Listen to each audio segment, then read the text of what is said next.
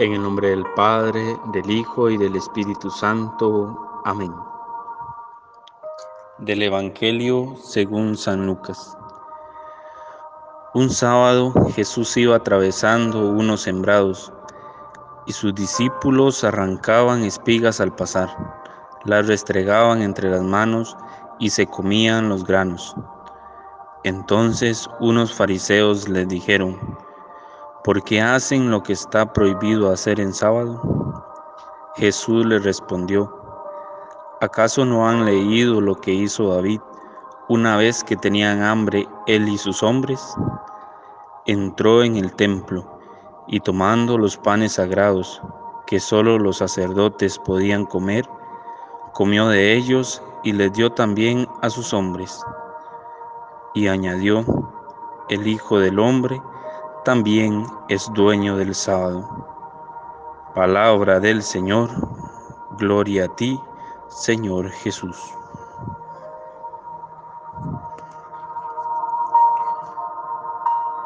Hermanos, hoy los fariseos critican a Jesús y a sus discípulos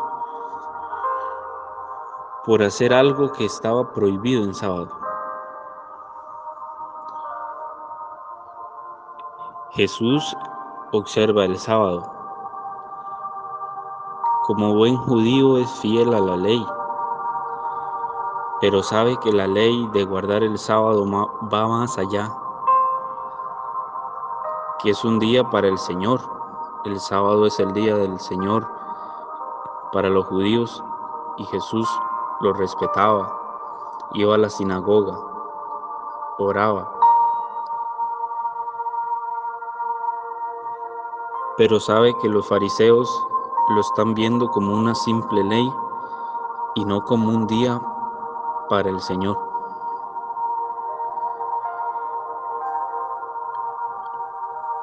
Los fariseos ponen la ley antes que la caridad. San Mateo dice que los apóstoles tenían hambre, que los discípulos tenían hambre y por eso comían las espigas.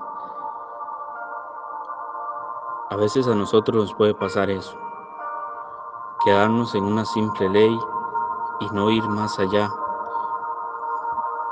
ver los mandamientos de Dios como una obligación, venir a misa como una obligación, nuestras responsabilidades como una obligación. Jesús nos invita a ir más allá, a verlo como como una respuesta a Dios que hay que hacer con caridad.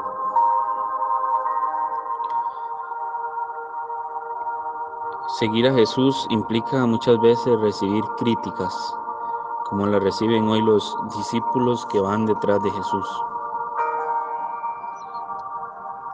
Pero hoy Jesús nos invita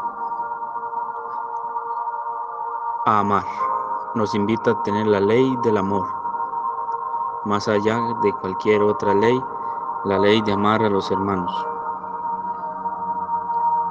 Nos invita a estar con Él, porque Él es el Señor del sábado.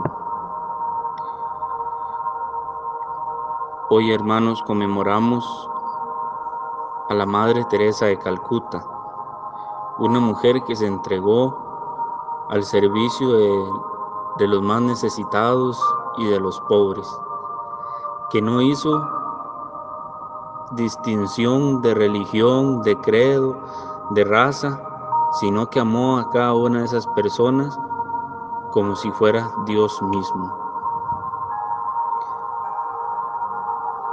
Que Dios nos ayude para contemplarlo a Él,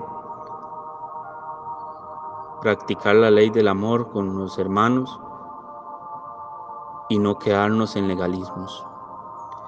Que la gloria y la alabanza sean siempre para nuestro Dios, por los siglos de los siglos. Amén.